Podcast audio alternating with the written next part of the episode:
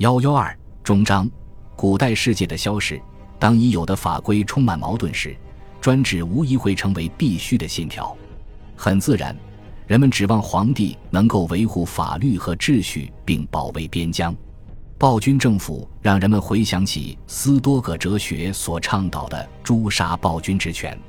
另一方面，基督教作家如米兰的安布罗斯则能够求助于皇帝超乎法律之上的身份，以此为据为格拉提安皇帝终止胜利祭坛一交崇拜这一行为辩护。皇帝尤里安选择坐在元老中间，发言称自己是法律的执行者，而且认为自己也要受法律的约束。这实际上是对前任君士坦提乌斯二世的批评，因为君士坦提乌斯的言行不时表现得十分专断，这种专断又由于他的自我意识而膨胀至危险的地步。君士坦提乌斯自诩为蒙神意召唤代表上帝统治尘世的神圣君主，如此理念与传统上更古老且更具共治色彩的政治理论大相径庭，在实际操作上。尤里安抚新多神教的举措，使得他必须强调自身的独特地位，即自己是公法的化身，亦是一种为异教崇拜所维护的神学哲理的主要拥护者。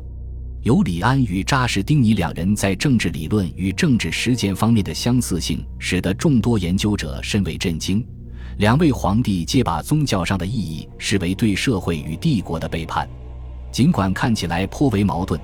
大体上，我们现代世界所接受的平民参政式民主理想，更多是来自基督教信念，即在上帝子民的社会中，所有信徒应共享恩典，而非亚里士多德、斯多葛或希腊人的民主实践。同样令人惊讶的是，承认较之古典罗马法、盎格鲁撒克逊的传统习惯法，实际上从教会法规中汲取了更多内容。古代政治理想确实在渐渐走向衰亡。公元五世纪初，希波的奥古斯丁明确描绘心中的理想社会，其笔下所呈现的是早已过时的古典城邦。城邦拥有的自治权，实际上早已在数世纪前帝国境内的城市中丧失。在奥古斯丁有关罗马宗教的论述中，这种怀古之情亦有所表现。奥古斯丁的描述以古代古物学家瓦罗的著作为基础，对当下的现状却有意保持缄默。奥古斯丁对皇权的看法则很大程度上借鉴了萨路斯特的阴郁篇章。他还带着摇摆不定的矛盾新理论及罗马对地中海世界的统治。一方面，这是贪婪和欲望的典型表现，为的是获取霸权；另一方面，这又是有利于统一秩序与和平的正面力量。如果缺了它，人类社会将会退化为丛林世界，陷入无穷纷争。奥古斯丁对罗马法有充分的了解，他满怀赞赏之情，援引罗马法的箴言与原则。当民事案中的仲裁问题提交给奥古斯丁裁判时，他会向朋友寻求建议，这些朋友中就有一些人是法学家。奥古斯丁注意到，即便是好皇帝制定的法律，也可能会产生不幸与不公。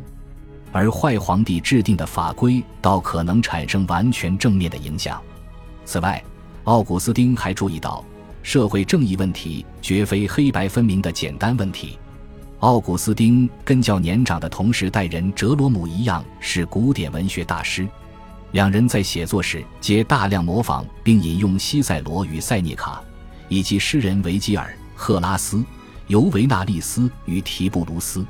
两人也对泰伦斯十分熟悉。奥古斯丁来自一座行省小镇，那里只有一位教师负责教授所有孩子全部的科目。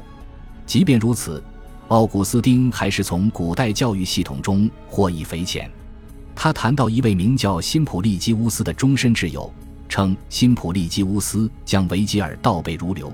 如果你引用一行诗句，他就能告诉你前一行。